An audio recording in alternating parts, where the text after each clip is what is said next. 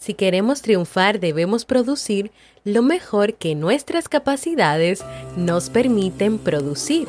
Se trata de una labor que requiere trabajo profundo. Cal Newport.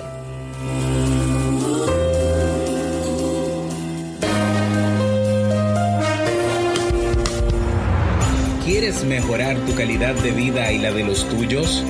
¿Cómo te sentirías si pudieras alcanzar eso que te has propuesto? ¿Y si te das cuenta de todo el potencial que tienes para lograrlo? Bienvenida al programa que te ayudará a desarrollar hábitos, establecer mejores relaciones, empoderarte y potenciar tu estado de felicidad personal. Transmitiendo cada semana para todo el mundo desde tu reproductor de podcast favorito. Y ahora contigo, tu anfitriona Jamie Febles, psicóloga, escritora, madre y emprendedora, quien te acompañará en este recorrido hacia tu desarrollo personal y hacia el logro de tus sueños. Esto es Vivir en Armonía.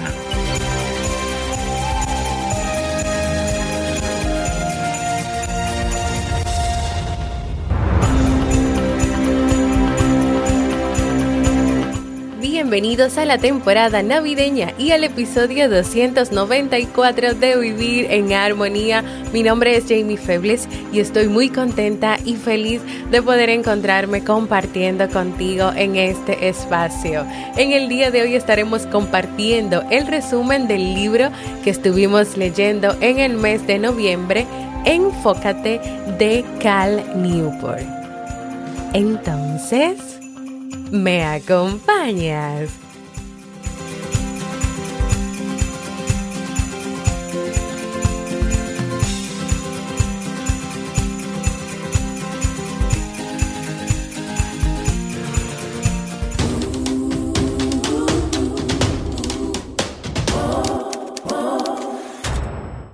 Bienvenida y bienvenido a Vivir en Armonía, un podcast que siempre tienes la oportunidad de escuchar cuando quieras, donde quieras y en la plataforma de podcast de tu preferencia. Yo muy feliz de encontrarme compartiendo contigo en este espacio hoy 23 de diciembre en la víspera de la cena navideña y la llegada de la Navidad.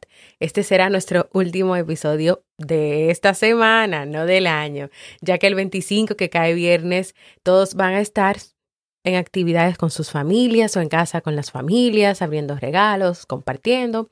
Y tal vez no estén en eso de estar escuchando podcast, así que vamos a dejarlo hasta hoy. Antes de comenzar con nuestro resumen del libro Enfócate, quiero agradecer nuevamente a mi amigo podcaster Emanuel Chávez por el episodio especial de Navidad que gracias a él pude compartir con ustedes el pasado lunes. En ese episodio, Emanuel y yo te contamos una historia de dos amigos o interpretamos una pequeña comedia, una pequeña obra o sketch, como le dice Emmanuel, de un amigo, un pesimista y otro optimista, pero ellos eran optimista y pesimista de manera extrema de manera exagerada y cómo ellos vivían o veían la Navidad. Dentro de la comedia y la conversación hay mensajes, hay mensajes para tener presente, hay mensajes claros para reflexionar.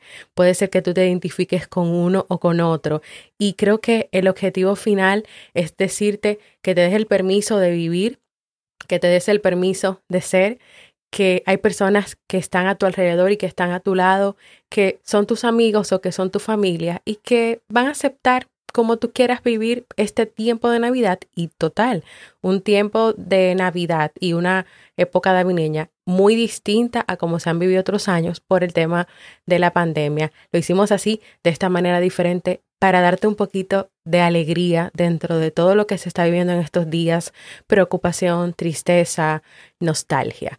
Si ya lo escuchaste, me gustaría que me dejaras tus impresiones o comentarios, puedes hacerlo en la comunidad de Facebook en las redes, puedes dejarme un mensaje de voz. Tanto Manuel como yo lo vamos a agradecer muchísimo. Ahora sí, vamos a nuestro resumen del libro de noviembre, Enfócate de Cal Newport. Como ustedes saben, cada mes se lee y se recomienda un libro y luego al mes siguiente yo preparo un resumen de esas notas que yo comparto contigo en la comunidad de Facebook. A lo largo de este libro, Enfócate Cal Newport nos habla sobre la importancia del trabajo profundo y cómo ciertas distracciones e ideas que hay en nuestra vida te pueden impedir lograr ese trabajo que es importante y que necesitas terminar.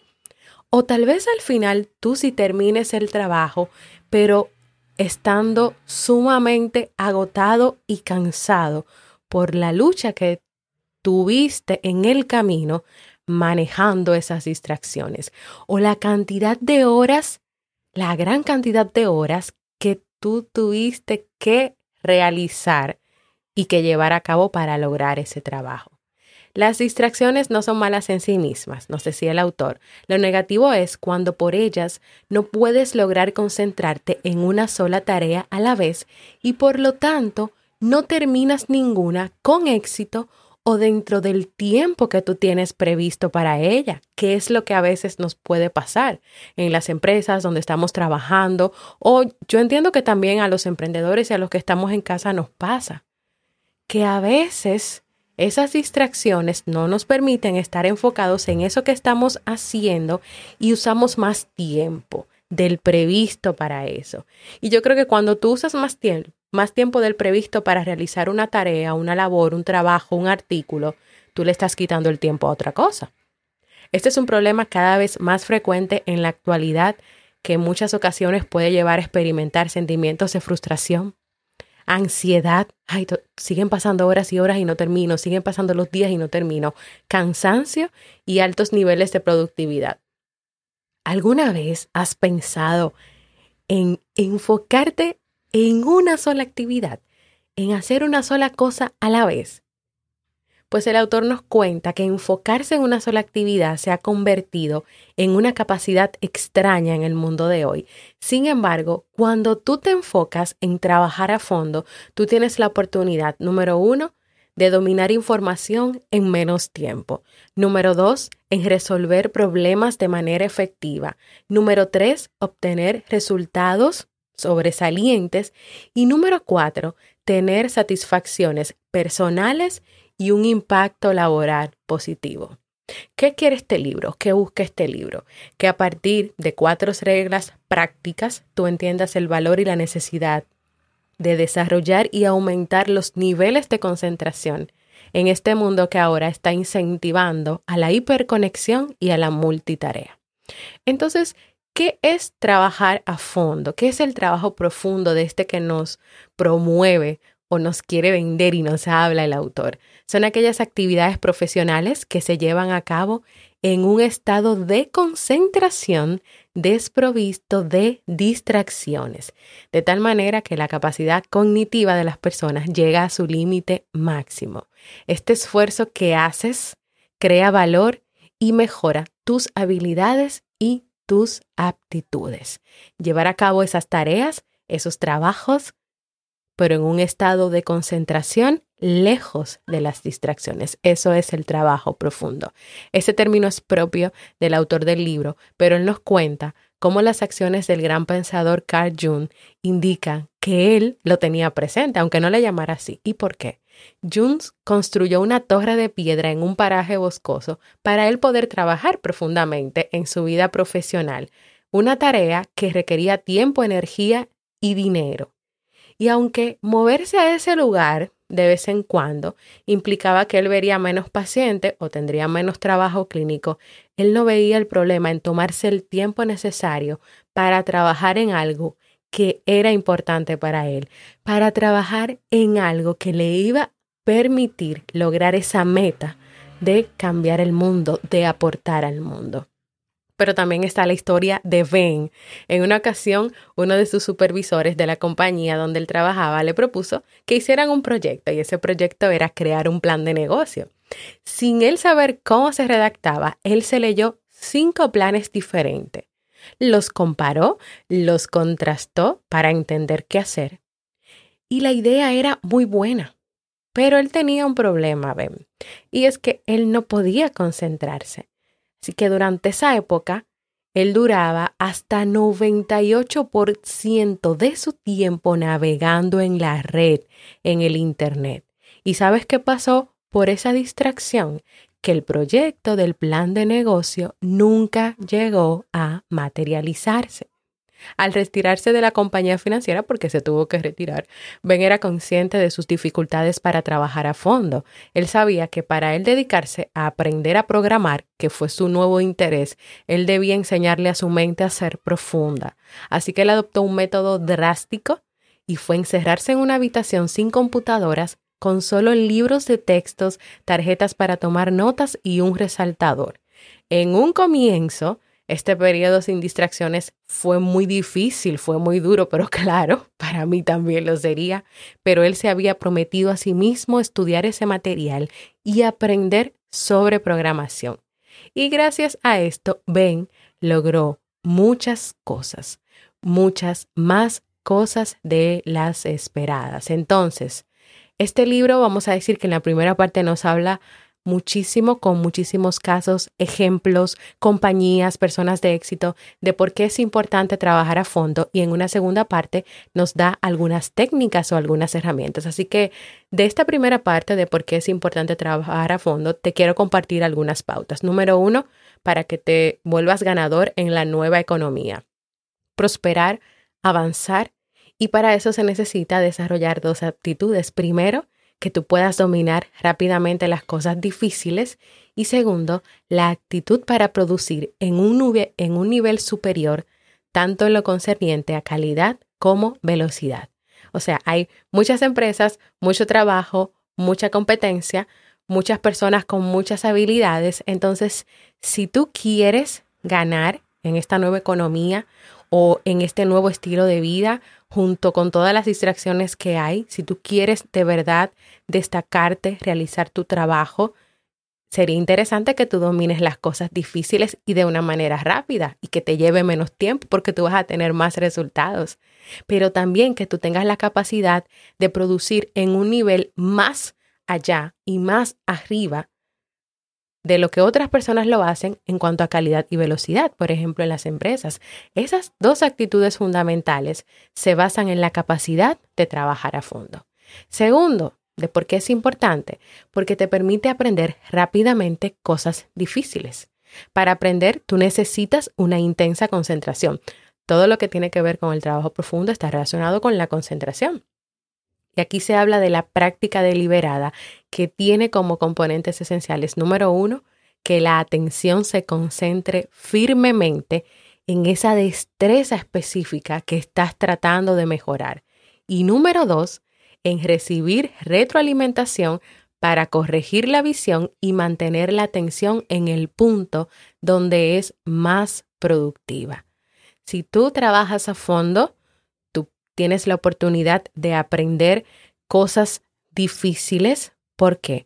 Porque estás concentrada o concentrado, porque tú tienes claro qué es lo que tú quieres lograr lo que tú necesitas para lograrlo y tú trabajas en eso, pero también en el proceso tú tienes un sistema de evaluar, de retroalimentar, de corregir esa visión y mantener la atención en el punto donde lo que tú estás haciendo sea más productivo.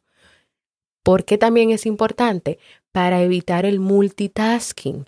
Sophie Leroy, profesora de negocios de la Universidad de Minnesota, exponía algo llamado el residuo de atención. O sea, existe algo que se llama el residuo de atención. En un artículo que publicó, ella explicaba que otros investigadores han estudiado el efecto del multitasking, es decir, tratar de hacer múltiples cosas, múltiples tareas al mismo tiempo, el efecto del multitasking sobre el desempeño de las personas en el trabajo. Las personas pasan de una reunión a otra, empiezan a trabajar en un proyecto, no lo terminan y comienzan a trabajar en otro. Y el problema de esta estrategia laboral es que al pasar de la tarea A a la tarea B, la atención de la persona no cambia, sino que un residuo de atención sigue pensando en la tarea original. Este residuo se vuelve fuerte si el trabajo que hacía la persona en la tarea A no tenía límites claros y era de baja intensidad. Por lo tanto, cuando pase a la tarea B, no va a estar concentrado, enfocado en la tarea B, va a estar pensando en la tarea A. Todo esto quiere decir que las personas que tienen residuos de atención tras cambiar una tarea tendrán un bajo desempeño en la siguiente tarea. Si tú quieres hacer cinco cosas al mismo tiempo, cuando tú comiences la primera y pases a la segunda, y ese residuo de atención no te va a permitir que se concentres en la segunda porque todavía tú estás pasando a la primera, pero entonces tú dejas la segunda y pasas a hacer una tercera cosa. Entonces yo creo que en ese camino de querer abarcar tantas cosas, y creo que nos pasa, se nos olvidan cosas, se nos pierden cosas, gastamos mucha energía y al final estamos completamente exhaustos y agotados. Por eso el trabajo profundo invita a esa ese evitar esa multitarea, ese multitasking, que no sé por qué es que lo han vendido como que eso es lo que tú necesitas para ser exitoso o feliz. No, para nada, para nada. Esto no tiene ningún beneficio en la vida de las personas. Número cuatro, cuando en las empresas se da prioridad a otras tendencias como la exposición a las redes sociales o a la tecnología y no a trabajar a fondo. Esto puede tener como consecuencia que disminuya la capacidad de profundidad. Por ejemplo, hay lugares donde se trabaja en oficinas abiertas, donde no hay ventanas, donde no hay puertas, donde no hay límites, donde no hay separación, que por un lado puede ser una oportunidad para el trabajo colaborativo, pero por otro son una distracción cuando tú necesitas hacer un trabajo profundo. Imagínate, si vas a empezar a trabajar en algo y suena el teléfono de tu compañero o un teléfono que está cerca o comienzan a sonar todas las notificaciones de las redes sociales, del correo o llegan mensajes. Eso afecta tu concentración, eso altera la concentración. Lo cierto es que el cerebro responde a las distracciones por lo tanto, mientras más distracciones haya, más el cerebro va a responder a ella y menos tú te vas a poder concentrar en ese trabajo que tú tienes que realizar. Imagínate obligar a los productores de contenido, a esos que tienen que escribir artículos, noticias, todos los que tienen que redactar, redactar textos. Imagínate, imagínate tenerlos a ellos obligados a que tienen que usar también las redes sociales, a que tienen que estar pendientes del correo, a que tienen que estar compartiendo el trabajo que van haciendo o el día a día de lo que van haciendo. Esto va a tener efectos negativos para la concentración que ellos necesitan para lograr esa producción de contenidos. Por ejemplo, a veces cuando, por ejemplo, hoy que yo estaba haciendo el resumen de este libro, eh, mis hijos se pusieron los dos al lado de mí con una música, a escuchar música. Por lo tanto, eso era una distracción para mí y para mi cerebro. La música no tenía letras, por cierto, o gracias a Dios. Y realmente me tomaba como más tiempo poder poder hilvanar las ideas, poder colocar las palabras, ver qué iba a poner, qué no iba a poner, seleccionar. Así que en un momento yo me paré y me fui de donde yo estaba y le dije, por favor, ya no me caigan atrás, que necesito terminar este resumen. ¿Crees que una persona que tiene que producir contenidos puede hacerlo pendiente a las redes sociales. Bueno, yo no lo puedo hacer, eso es imposible. Número 5. Evitar los comportamientos que destruyen la productividad. Cuando no hay indicadores claros de lo que significa ser productivo y valioso en un empleo, muchos trabajadores pueden recurrir a hacer muchas cosas a la vez y de manera visible. Y eso de querer abarcar y abarcar y abarcar destruye la profundidad.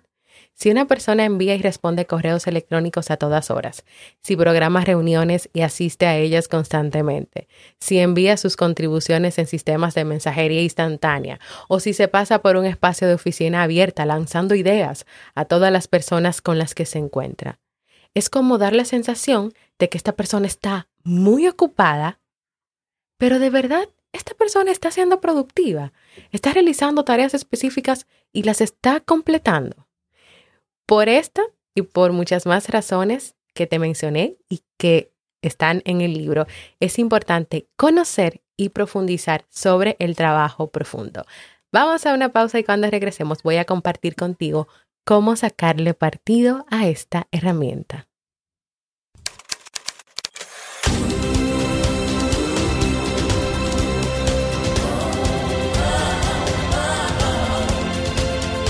Síguenos en las redes sociales, Instagram, Facebook y Twitter como Jamie Febles. Únete a nuestro grupo en Facebook comunidad Vivir en Armonía y no olvides visitarnos en jamiefebles.net. Allá te esperamos.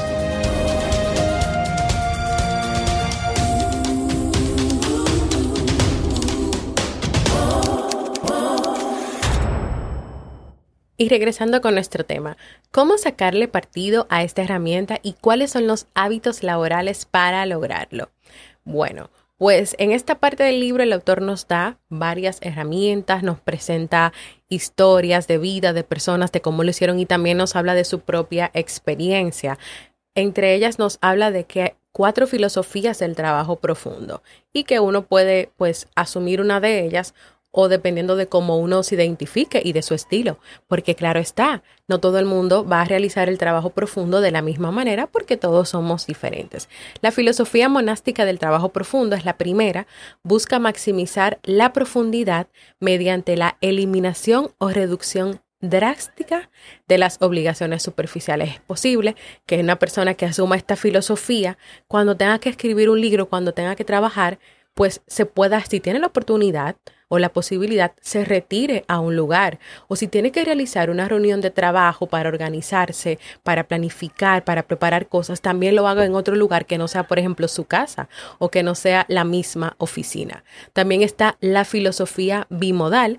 En esta modalidad, el trabajo divide su tiempo de tal forma que dedica porciones claramente definidas a labores profundas y el resto de las horas queda para las demás cosas superficiales. Es decir, que aquí la persona no se enfoca solamente en el trabajo profundo, sino que divide un poco el tiempo. Ahora, durante el periodo de trabajo profundo, el trabajador bimodal actúa monásticamente, buscando esa concentración intensa durante el tiempo superficial.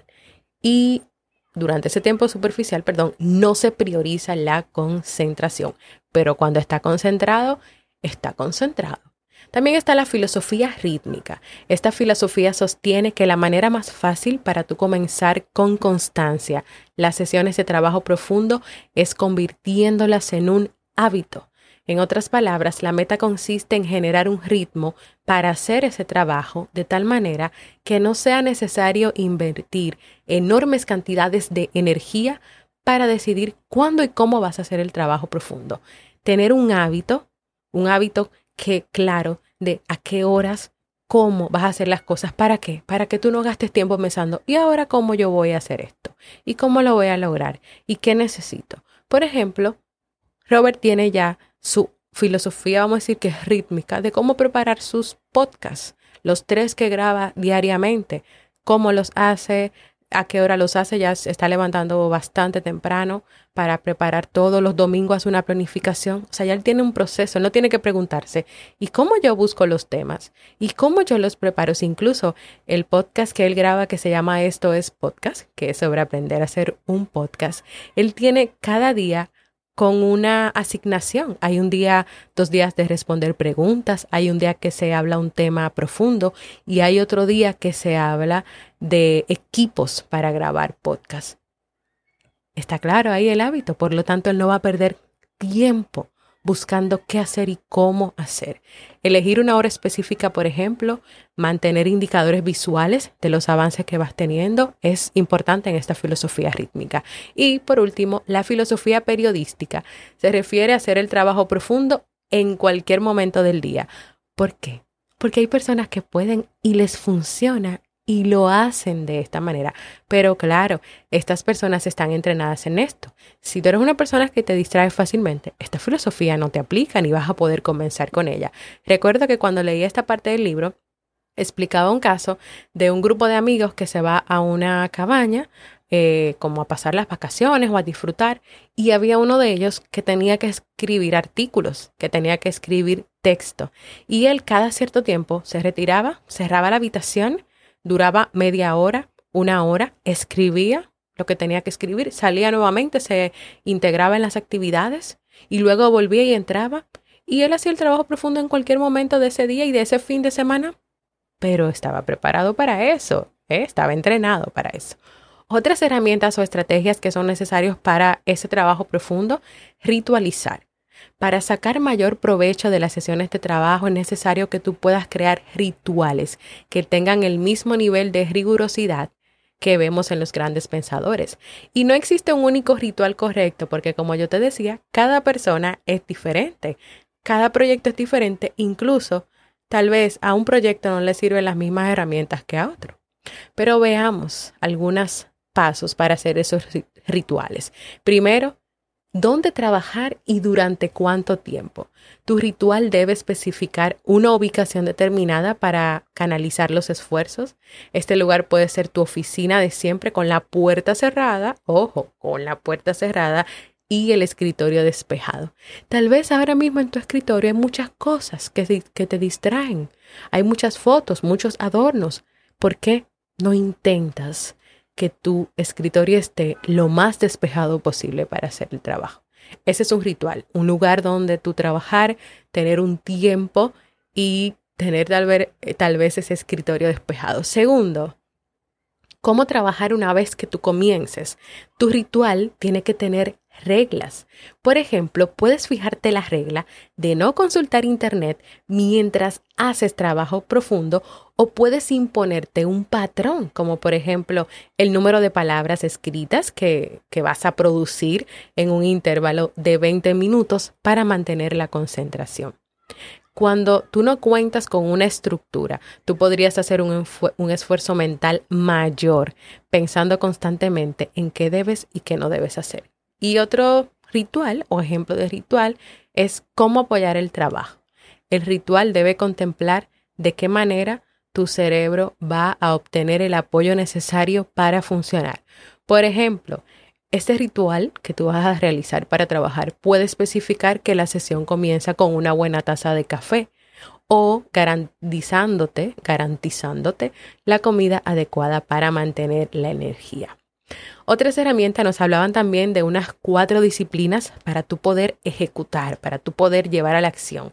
Te voy a compartir tres de ellas. Número uno, concéntrate en lo importante. Cuanto más quieras abarcar, menos lograrás hacer. La ejecución debe tener como objetivo un número pequeño de metas que sean importantes.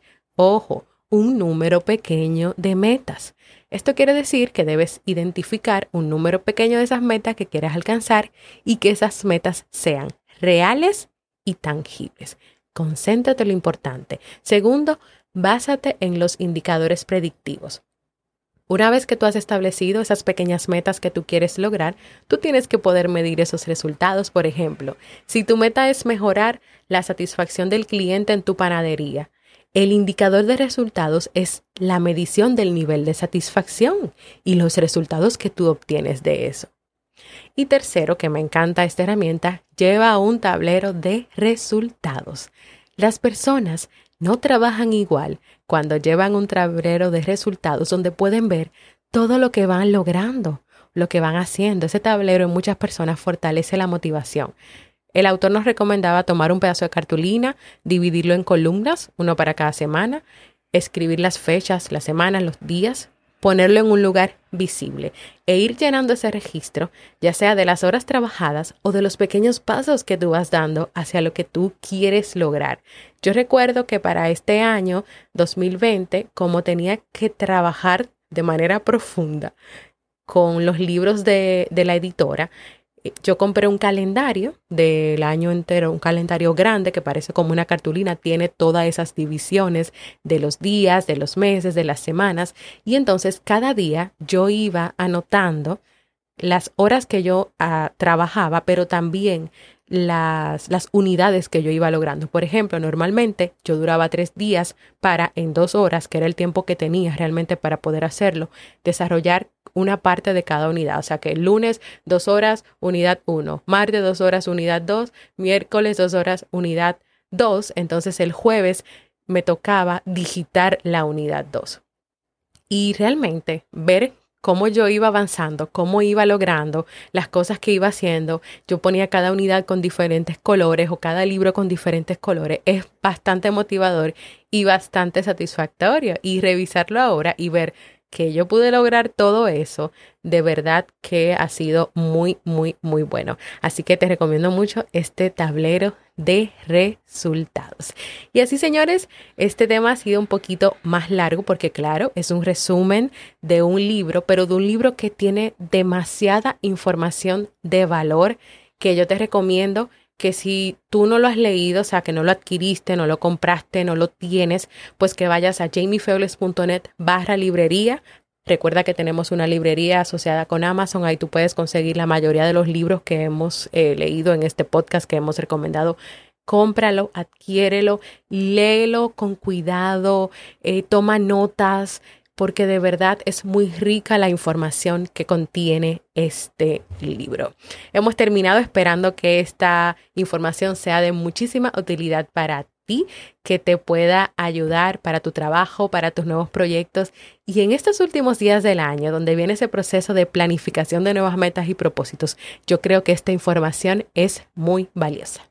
Quiero invitarte a que compartas conmigo un saludito desde donde nos escuchas, qué ha significado este podcast para ti en este año 2020. Déjanos un mensaje de voz para ya hacer ese cierre del año 2020 en jamiefebles.net barra mensaje de voz, porque para mí es muy importante escucharte. Y ahora vamos al segmento Un libro para vivir.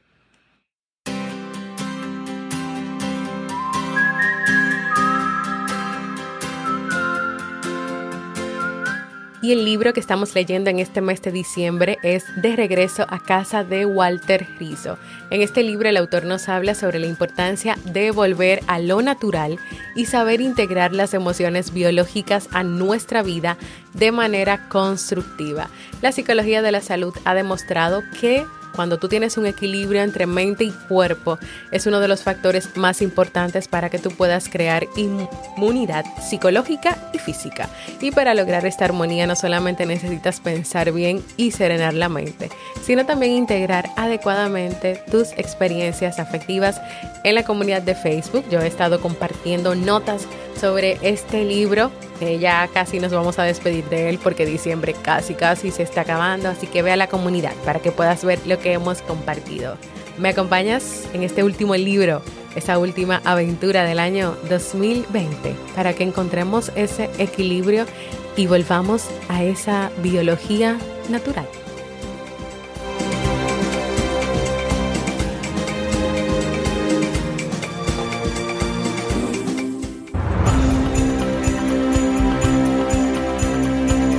Y así hemos llegado al final de este episodio que espera que sea de mucha utilidad para ti.